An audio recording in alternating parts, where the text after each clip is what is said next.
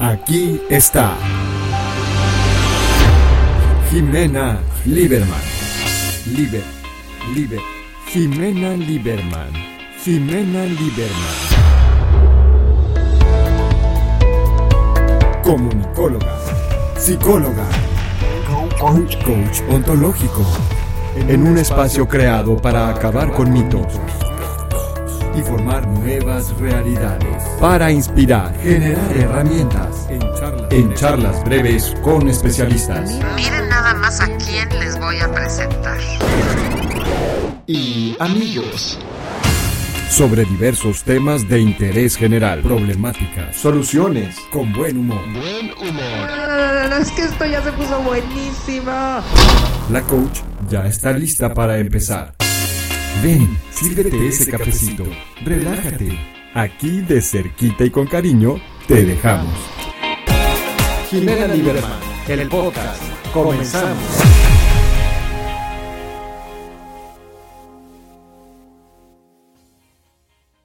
Hola amigos, ¿cómo están? Soy Jimena Lieberman, eh, nuevamente aquí. Gracias por acompañarme en un episodio más. Hoy pues muy emocionada porque pues yo la verdad es que hablo de puras cosas que me encantan. Muy emocionada porque voy a hablar del cine. ¿Cuántas veces hemos calificado una película de buena, mala, regular? Eh, no sabemos por qué lo hacemos, pero sabemos que por alguna razón nos gusta o no nos gusta. ¿Qué hace que una película tenga tanto éxito en taquilla y qué hace que algunas películas puedan trascender generaciones tras generaciones?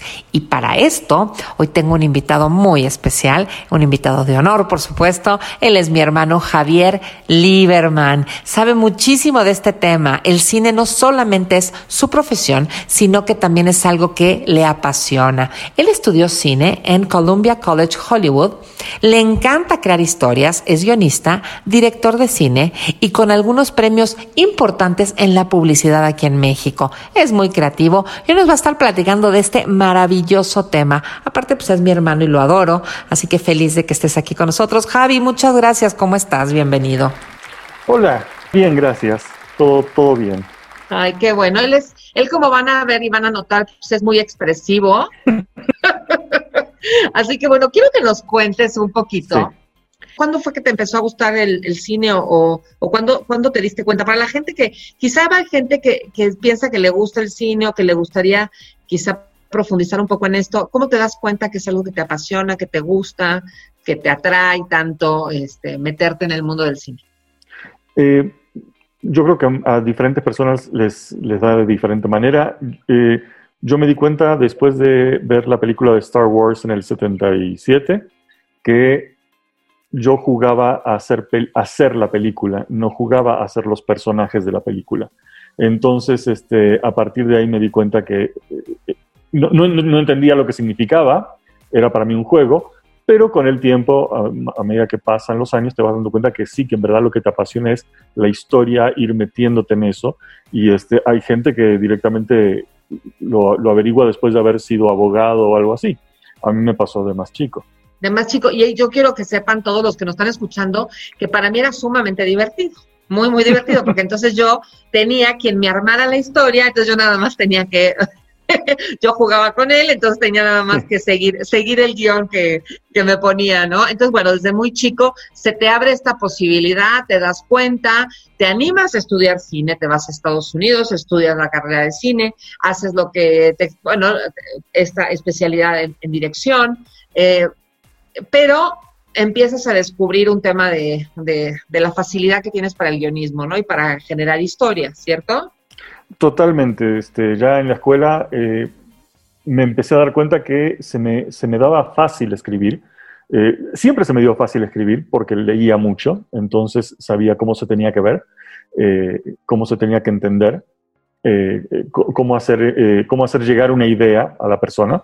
y en la escuela, en la universidad, cuando estaba haciéndolo, mis amigos me pagaban para que en sus guiones yo se los hiciera en los exámenes finales, en las entregas finales de guion, eh, teníamos eh, juntas, se puede decir, me invitaban a un café, una, cafetería, un, desayuno, lo que fuera, y a tirar ideas. Nunca, eh, solamente en, un par de casos terminé escribiendo el guion para la persona, eso no se debe hacer, este, pero éramos jóvenes irreverentes. No, bueno, no se, a ver, no se debe hacer entre comillas. Yo te voy a decir una cosa. Yo estudié un semestre, no, un año de diseño gráfico.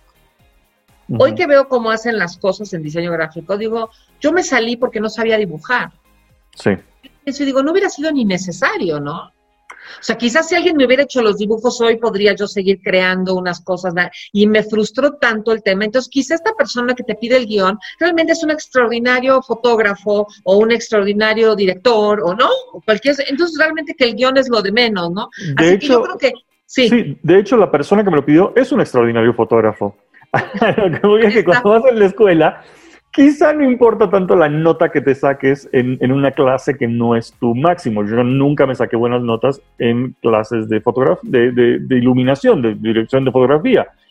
Sé cómo hacerlo, pero no tengo la, o sea, nada que ver con la gente. Digamos que, no, te, no profundizaste en eso, pero bueno, la práctica es lo que te va dando quizá un poquito. Pero, por ejemplo, no es lo mismo quizá poner unas luces que tener una idea de un guion y me imagino que va ahí variando, pero no vamos a entrar en esos tecnicismos porque seguramente la gente que nos escucha le vale un reverendo cacahuate. Sí, ¿cuál es la diferencia entre las luces y, y ahora la gente empieza a escribir, ¿no? De que no, sí, cuéntanos. pero yo siento que les vale un reverendo cacahuate. Quiero saber el otro día posteaste en Facebook la foto de eh, la película Volver al Futuro. Sí. Y dijiste, esa es una película perfecta. Entonces la gente dice, ¿cómo? ¿Qué no es la que fui a ver a la cineteca, una película perfecta? ¿Qué hace que una película sea perfecta desde los ojos de una persona que estudió, más allá de cine, el entretenimiento como cine? Mira, es que eh, hay varias aristas a esta respuesta. Eh, una película perfecta para mí no va a ser lo mismo que para otra persona, para empezar. Pero creo que todos los que estamos metidos en el cine podemos estar de acuerdo cuando vemos algo que está bien hecho, no necesariamente tiene que gustarte o entretenerte, pero tiene que estar bien hecho. Este, el, eh, me acaba de pasar con una película que vi hace un par de noches que se llama Hustlers con Jennifer López. Eh, no me gustó la película, no me, no me entretuvo como me entretienen otras, pero estaba muy bien hecha y te das cuenta que está bien hecha. Lo que tiene Back to the Future, la razón por la que lo dije, es porque pocas veces una película es un éxito monumental y está tan bien hecho y trasciende al punto de que se vuelve un icono cultural, ¿no? Lo que tiene Back to the Future es que el guion es perfecto, la dirección es perfecta, las actuaciones son perfectas, el sonido, la música es perfecta. Todo ah. está muy bien hecho. Te guste o no te guste, es perfecto. Esta tiene el plus de que encima es extremadamente entretenida y muy poca gente, creo, te va a decir que no le gustó súper entretenida, como a mí me parece lo más entretenido. Y a, mi hija, que tiene 10 años, le parece súper entretenida. Y yo creo que esto es un poco el fenómeno de Mike. Fíjate que cuando el hijo de mi marido eh, tenía, creo que tenía 10 años cuando murió, 9 o 10 años cuando murió Michael Jackson. Y me acuerdo que él no conocía a Michael Jackson porque tenía 10 años y como que no, era chiquito entonces, como murió, empezaron a sacar la música de Michael Jackson y todo el mundo escuchaba a Michael Jackson. Y él se volvió loco. Y en ese momento dije, debe ser muy bueno para que un niño lo pueda tomar de la misma manera que lo tomé yo, en otra época, en, con otra música, en otro contexto. Y creo que es lo que un poco el fenómeno que me estás diciendo. Ahora bien, yo lo entiendo porque a mí me gusta y hay gente que puede decir, sí, lo entiendo. Pero ¿qué es una dirección perfecta? Partiendo de la base que la película se empezó a rodar y dos semanas después pararon la película y eliminaron al actor principal que era Eric Stoltz y contrataron a Michael J. Fox. Ya de ahí te das cuenta que el director tenía clarísimo lo que quería y que no le estaba funcionando, porque a Michael J. Fox lo querían desde un principio, pero por su contrato con una serie de televisión que se llama Family Ties, él no podía este, participar. Entonces empezaron con Eric Stoltz, que era un muchacho más o menos de la edad, pelirrojo, este, muy, muy buen actor, eh, y filmaron dos o tres semanas. Y a las dos o tres semanas el director dijo, no, no está funcionando, no me estoy riendo, esto es una comedia. Eh, cuando lo entrevistaron en algún momento a Eric Stoltz, eh, parece ser que él dijo una onda como, bueno, es que para mí era un drama que tuvieras a tu mamá enamorándote de ti en el pasado y bla, bla, bla. Y dicen, no, no, no, no, no es un drama, es una comedia. Se supone que hay que reírnos. Entonces, este, ya te das cuenta que el director sabía perfectamente que no iba a funcionar. Y prefirió perder dos semanas, que son millones de dólares, que seguir adelante con eso y que iba a ser un fracaso absoluto. Y al eh, final de cuentas hizo la diferencia al final con los números, ¿no? Totalmente, totalmente, ah, fue, brutal. Entonces, a, nivel dirección, te das cuenta que sabía lo que quería de las actuaciones, sabía lo que quería con la forma de presentar la historia, eh, cosas tan sencillas con dónde pongo la cámara, eh, hasta a, todo, hasta las actuaciones, que es lo más importante, te das cuenta, básicamente. Javi, ¿el Joker es una película perfecta? Para mí sí. Eh, por ejemplo, lo que tiene también la, la, película de Back to the Future, si mal no recuerdo, es que la, el soundtrack, la música, la, la hizo este Alan Silvestri, que es extraordinario. Oye, y este, ¿y alguna comedia romántica que sea perfecta? O sea, si quieres, eh, vamos a recomendarle a alguien una comedia romántica, ¿cuál sería? Eh, para mí, When Harry Met Sally es perfecta. Eh, te presenta el punto de vista, desde el principio sabes de qué se va a tratar la película y lo paga, en, esa, esa, esa, tesis que te presenta al principio, te la va pagando momento a momento hasta el final, que es, pueden un hombre y una mujer ser amigos o automáticamente se tienen que enamorar. o sea, o puede haber amistad entre un hombre y una mujer o tiene que ser siempre romántico. Este, Y esa te la va pagando en cada momento, que es otra cosa que tiene, que tiene Back to the Future. El guion de Back to the Future es de lo más perfecto que existe. No existe una sola escena con un solo momento que no se pague después de alguna forma. Lo que estudiamos en guionismo es eso, que cada cosa que presentas al público se lo tienes que pagar. Eh, no me hagan mucho caso, pero creo que era Anton Chekhov que dijo, si presentas una pistola en la primera escena, esa pistola se tiene que usar en la última. Es un poco, es un poco, por ejemplo, la película esta que a mí me encanta de miedo que se llama What Lies Beneath con Harrison Ford. no sé cómo se llama en español. Eh, ay, Laura, averiguate, ¿no? What Lies Beneath. Ahí está Laura. Hola, Laura. Aquí está, aquí está ya como la gran productora y creadora de este, de este sueño mío de, de estar eh, aprendiendo de tanta gente y de tantas cosas. Hay, bueno, ¿cómo se llama esta película? Con Harrison Ford y Michelle Pfeiffer, en inglés se llama What Lies Beneath. Eh, hay una parte, Javi, que te muestra, por ejemplo, que el teléfono celular no funciona en el puente y al final te muestran que no tuvo señal, ¿no? Sí. O sea, es eso a lo que estás hablando. O sea, como que te enseñan una situación y después te muestran algo relacionado que pensabas que no tenía sentido, ¿no? O sea, ella dice, ella van, a la cena y dice, ay, no tengo señal en el celular. Y, más vale que eso te lo pague de alguna forma al final. Si me estás diciendo ese pedazo de información, ese pedazo de información tiene que servir para algo. Porque no, eh, una película que te suelte información por cualquier cosa no sirve. Toda información que te den tiene que tener un propósito. Eh, en Back to the Future, volviendo al, tema de, esta película que estamos discutiendo, eh, uno de los más importantes, el punto central, es él con su novia a punto de besarse y llega la señora imprudente a decirles que tienen que salvar eh, para la restauración del reloj. Y le suelta el papelito, vengan a la junta de no sé qué. Ese papel, la novia lo usa para apuntarle el teléfono a él, diciéndole, llámame, voy a estar en casa de mi, de mi abuela o algo, llámame ahí. Y se lo da. Ese papel es el que él usa después para saber a qué hora va a golpear el rayo en el reloj. Todo está unido, todo es perfecto. No hay una sola, o sea, el amor de ella, de decirle me tienes que llamar, es lo que hace que él sepa cuándo puede volver al futuro. Y ese es solamente un ejemplo. Eh, la película tiene uno tras otro, tras otro, tras otro, y todos se van pagando uno detrás de otro. Y no, no hablo de uno detrás de otro de que me lo dices aquí y me lo pagas en la siguiente escena. No, es de que te lo presento y al final tiene sentido. Todo. O sea, o sea, claro, mi ejemplo fue quizá no fue tan profundo. O sea, lo que me estás diciendo está, o sea, vemos la gran diferencia entre una película perfecta y una buena película donde te pagan una, una, y esto es muy importante, ¿no? O sea, claro, porque yo te puse un ejemplo de cómo te pagaban una información. Sí. Cuando tú me dices que hay una película perfecta, no solamente me la paga, sino tiene todo un trasfondo, o sea, todo está hilado como la vida misma, Exactamente. Como la vida misma está hilada, que a veces cuando las ponemos quizá en un papel no está tan, no está, no, no es tan fácil, ¿no? Una vez fui con mi hermano al cine y, y, me dijo, a ver, Laura ya me quiere decir cómo se llama la película en español, lo que la verdad esconde. No sé si es ese, ¿estás segura que es la de Michelle Pfeiffer y yo creo que puede ser una, una traducción en España o algo así, pero funciona. Sí. Es una película de miedo espectacular, ¿eh? Les digo que la vean. Buenísima. Una película buenísima, buenísima. Pero bueno, este, una vez fui al cine, Laura, con Javier.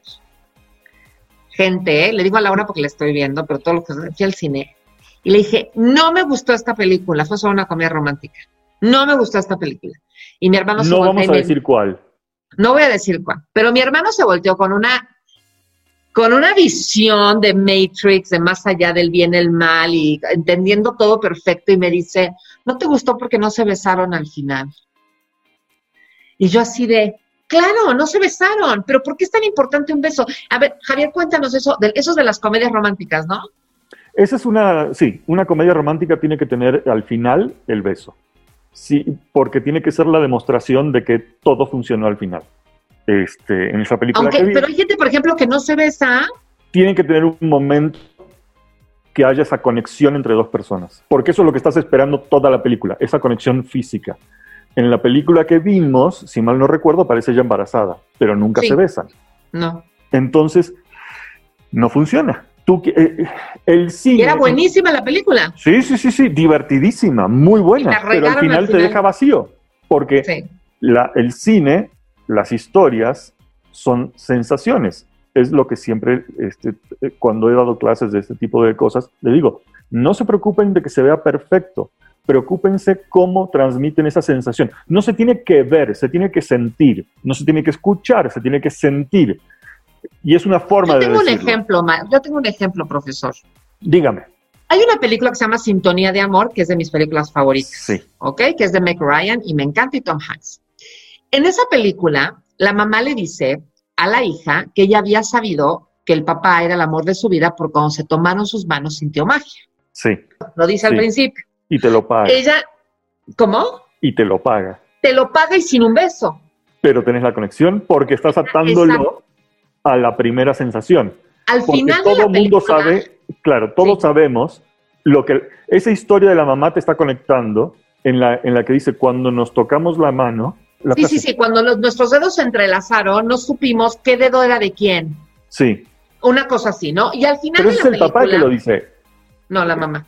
Y al final, y al final de la película, ellos cuando se encuentran, se encuentra ella con esta persona, ella termina su relación, va a buscar a este hombre que cree del que está enamorada, se encuentran y en vez de besarse, él le da la mano para irse y ella mira la mano y se ven las manos, entonces tú estás sintiendo que ya sintió lo que sintió la mamá y dices, ay sí, lo, lo encontró. ¿no? Culminó, Porque no lo culminó la sensación que presentaste al principio, entonces funciona igual que un beso.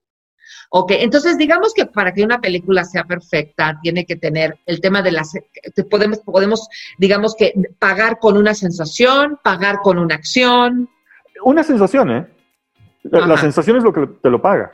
Este, y, y, las sensaciones usualmente vienen de la mano de esa acción. Entonces, si no ves la acción al final, no vas a tener esa conexión con la, la emoción es lo que pasa con, eh, bueno, me estoy yendo a otro tema, pero Matrix. Matrix al final, eh, obviamente tienen el beso al final, cuando él cae. Eh, le estoy spoileando las películas, pero si, ya, si no vieron no, Matrix. pero son películas muy bien. Segura, el que está escuchando esto le gusta el cine y seguramente todo esto ya lo vio. sí, pero bueno, lo balean a Neo, cae muerto, que por cierto, ese es otro tema total, eso es todo un programa extra si quieres algún día, porque es el mito del héroe, cómo tiene que ir paso por paso por ciertos rubros, porque si no, no es un héroe, y funciona en comedias románticas, funciona en acción, funciona en todo. El personaje principal, que se le llama el héroe, él o ella, tiene que pasar por ciertos eh, eh, pasos para considerarse ese héroe. Neo pasa perfectamente con esa parte que es la resurrección traída por el amor. Nosotros en psicología transpersonal eso lo llamamos la expulsión del paraíso. Exactamente, sí. Que no solo, es lo que se usa en yo mismo para, este, para explicar el viaje del héroe, es la expulsión del paraíso, en la que el héroe sale con los poderes que consiguió en, el, en, el, mundo mágico y los puede usar en el resto del mundo. Entonces, lo que, la acción que tenemos de, de Neo, que por eso la gente sale extasiada de esa película, es porque es perfecta en ese sentido. Él, él cae muerto, ella lo besa en el mundo verdadero y él revive. Este, y, cuando, y cuando él revive con todos los poderes del mundo mágico, es el héroe perfecto. Claro, y digamos que ese beso le da su, el amor le da el poder. El amor le da el poder. Sí, está muy bien hecha también. Sí, es un película. A mí me encanta. Yo hice mi tesis de psicología transpersonal, la hice de esa y me volví loca. Tener millones de recovecos esa película eh, emocionales y, e intelectuales para, para seguir trabajando. Oye, a ver, entonces el este la película perfecta, dijiste el Joker, también es una película perfecta. Yo creo que nos dejamos ir también por, por el actor, pero sí todo está bien hecho. Sí, sí, este, el director sabía perfectamente lo que hacía. Eh, la iluminación es impresionante porque cada, eh, si ves los cuadro por cuadro de esa película, vas viendo las diferentes tonalidades que usa para describir sensaciones distintas. Este, la actuación se roba toda la película, realmente, y, eso lo, eleva muchísimo. Pero todos sabían muy bien lo que estaban haciendo en esa película. Y, y sí, para mí sí, aunque hubo gente que le molesta por la violencia. Pero una película perfecta no tiene por qué no ser violenta o, cómica o de miedo. Ese es un problema que todavía siguen en Hollywood enfrentando los premios. No le dan premio Oscar a una película romántica o a una película de miedo o a una película de acción. Solamente se lo dan a las películas dramáticas. Claro, este año ¿quién ganó, Javi? El de la guerra. Eh, 1917. Ajá. Fíjense, gente, si no la vieron, la película que, vi hace, ahora en esta cuarentena que vi, la de mm, Laura, la tienes que ver, Una buena esposa. Que en inglés se llama mm. The Wife, nada más. The Wife. Para mí, para mí es una película perfecta, ¿eh? Pero no sé si es perfecta porque me arrolló Glenn Close. Que puede ser, sí. O sea, no, porque dije, no puedo creer la actuación de esta mujer, ¿no? O sea, ¿nosotros podemos determinar que una película sea perfecta de nuestras pistolas? Sí, porque el cine es lo más subjetivo que hay. O sea, bueno, no, es, o podemos decir, me encantó, no sé si esté bien hecha. Es que depende, si estudias cine y sabes cómo lo hicieron, dices, no puedo creer cómo hicieron eso. O sea, es tan complicado armar una película que cuando ves una película perfecta en la que todo el mundo sabía muy bien lo que hacía, se juntan al mismo tiempo y lo hacen, porque aparte el cine no es de una sola persona, es de mucha gente que tiene que meterle muchas ganas y tener mucha creatividad. que te entienden, que te... Les voy a contar una cosa. Hace como un año, creo, fuimos mi hermano, mi papá y yo al cine, que creo que eso no lo hacíamos desde, desde que salimos de ver Star Wars, que dice él, en el 77.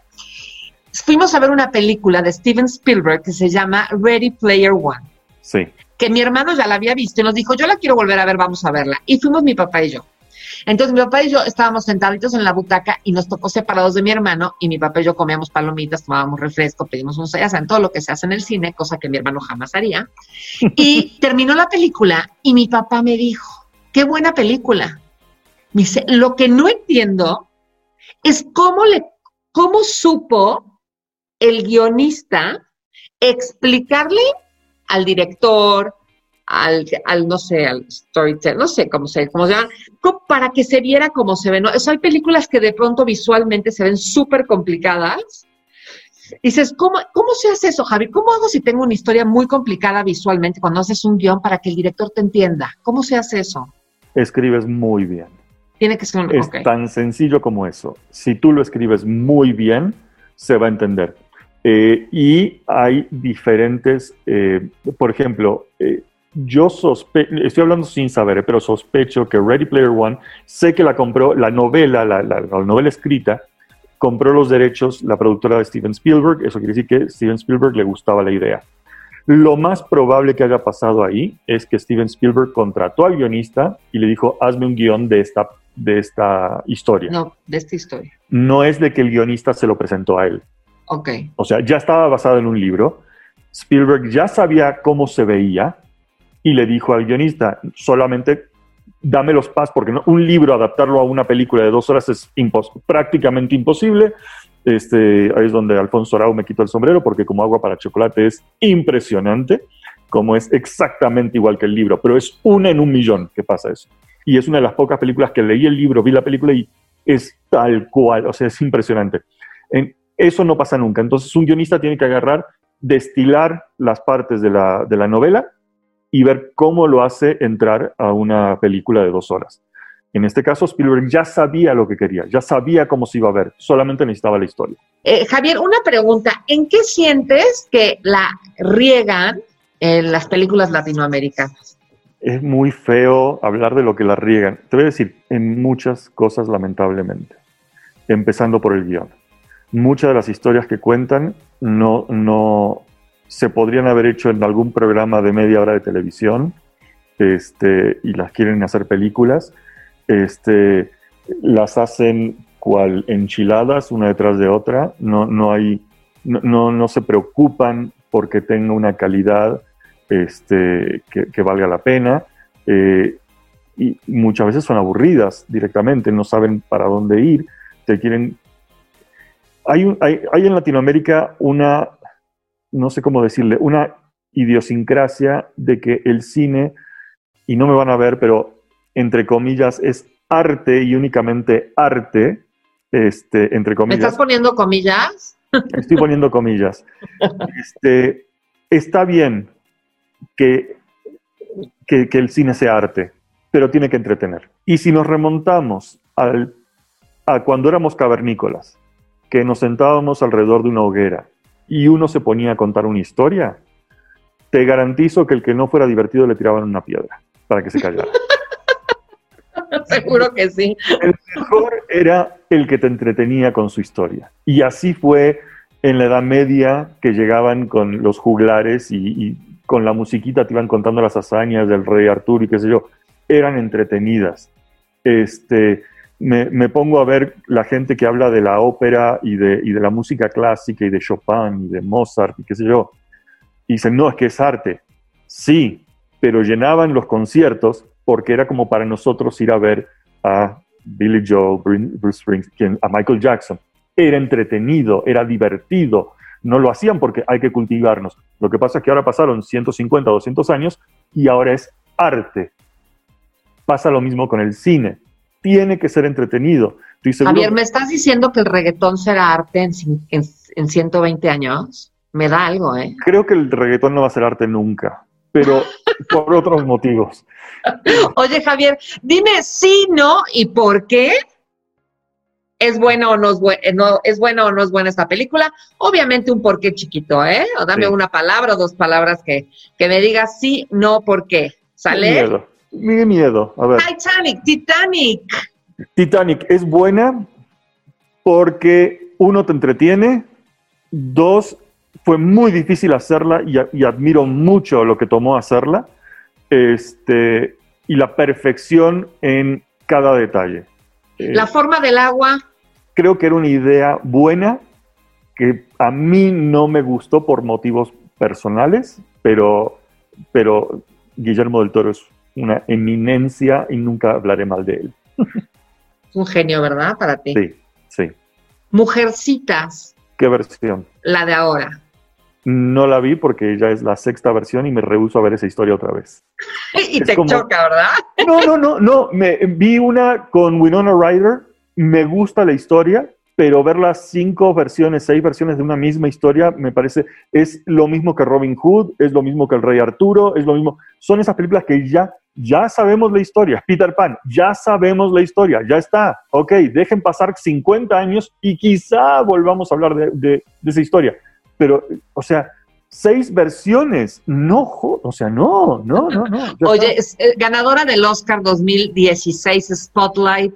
Me gustó mucho, pero volvemos a lo mismo, me parece que por ser una película drama, por tocar un tema que, que, que era importante en ese momento, le dieron el Oscar, no necesariamente porque era la mejor. No me acuerdo cuáles eran las otras en ese momento, pero esa película hoy en día la podrías ver en Netflix o podría ser producida por Netflix o Amazon y sería muy buena. Ojo, no es mal, es muy buena película, simplemente no es la mejor película. 2007, Los Infiltrados. Muy buena película, eh, es un remake de una película, creo que era coreana.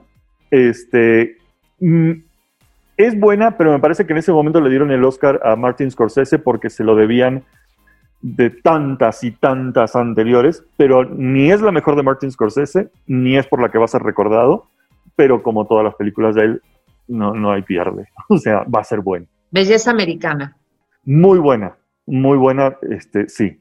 esa se me hizo muy original en su momento, eh, eh, con Kevin Spacey, pobre que ahora está tan venido abajo. Gladiador. Me encantó. Es una película para hombres, ¿no? Y para que las mujeres nos demos nuestro taco de ojo. Pues, pues, no sé si el taco de ojo, bueno, sí, me imagino que Russell Crowe le gusta muchas, pero este... Así, así, así, así vestido y diciendo y hablando y con ese poder nos gusta mucho. Sí, todas esas películas de sandalias son buenísimas, de arena y sandalias, como le dicen los, los gringos.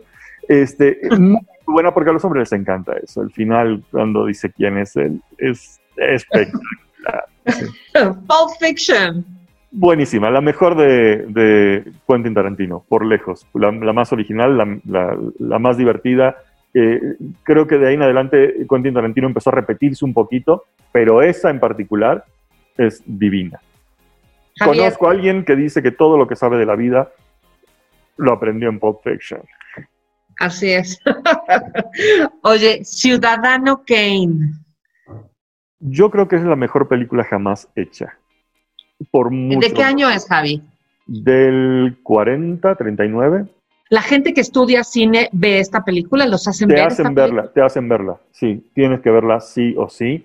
Este, y te voy a decir que si la ves hoy en día, vas a pensar que es una buena película y te vas a olvidar que fue hecha en 1940. Y esa es la magia de esa película, que la hizo un chico de 25 años, Orson Welles, este, inventó formas de hacer, de, contar su historia que a nadie se le habían ocurrido. Este, hablo de movimiento de cámaras y ese tipo de cosas. Y la ves hoy en día y la trama y la forma de contarse y la forma de sentirla es exactamente igual, solamente que en ese momento era totalmente innovador y hoy ya se hizo hasta el cansancio. Entonces lo que vas a ver hoy en día es una muy buena película, pero cuando la, la llevas al contexto de cuándo fue hecha, dices, esto es impresionante. Me saco el sombrero, ¿no? Es como ver Avatar cuando salió Avatar. Avatar, se me olvidó la lista de Avatar. Muy bien. sí.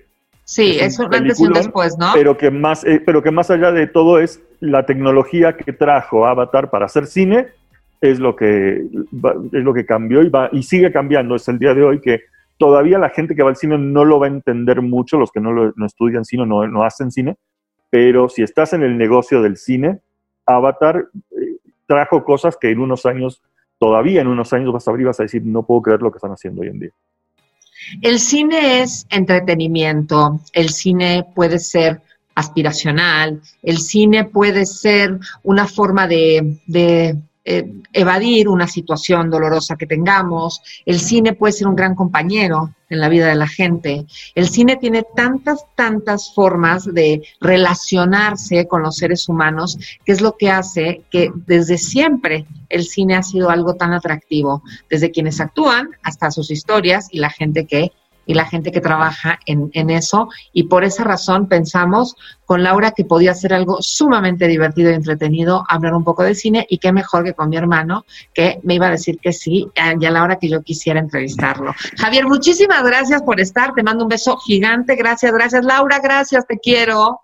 Mi conciencia. Gracias, mi amor. Javi, muchas gracias. Nos vemos en la próxima, este, en, el próximo capítulo eh, para seguir hablando de eh, desarrollo humano, estilo de vida, situaciones sociales y todas estas, eh, digamos, eh, temas que, que, nos, que cada vez nos mueven tanto y que nos hacen reflexionar tanto.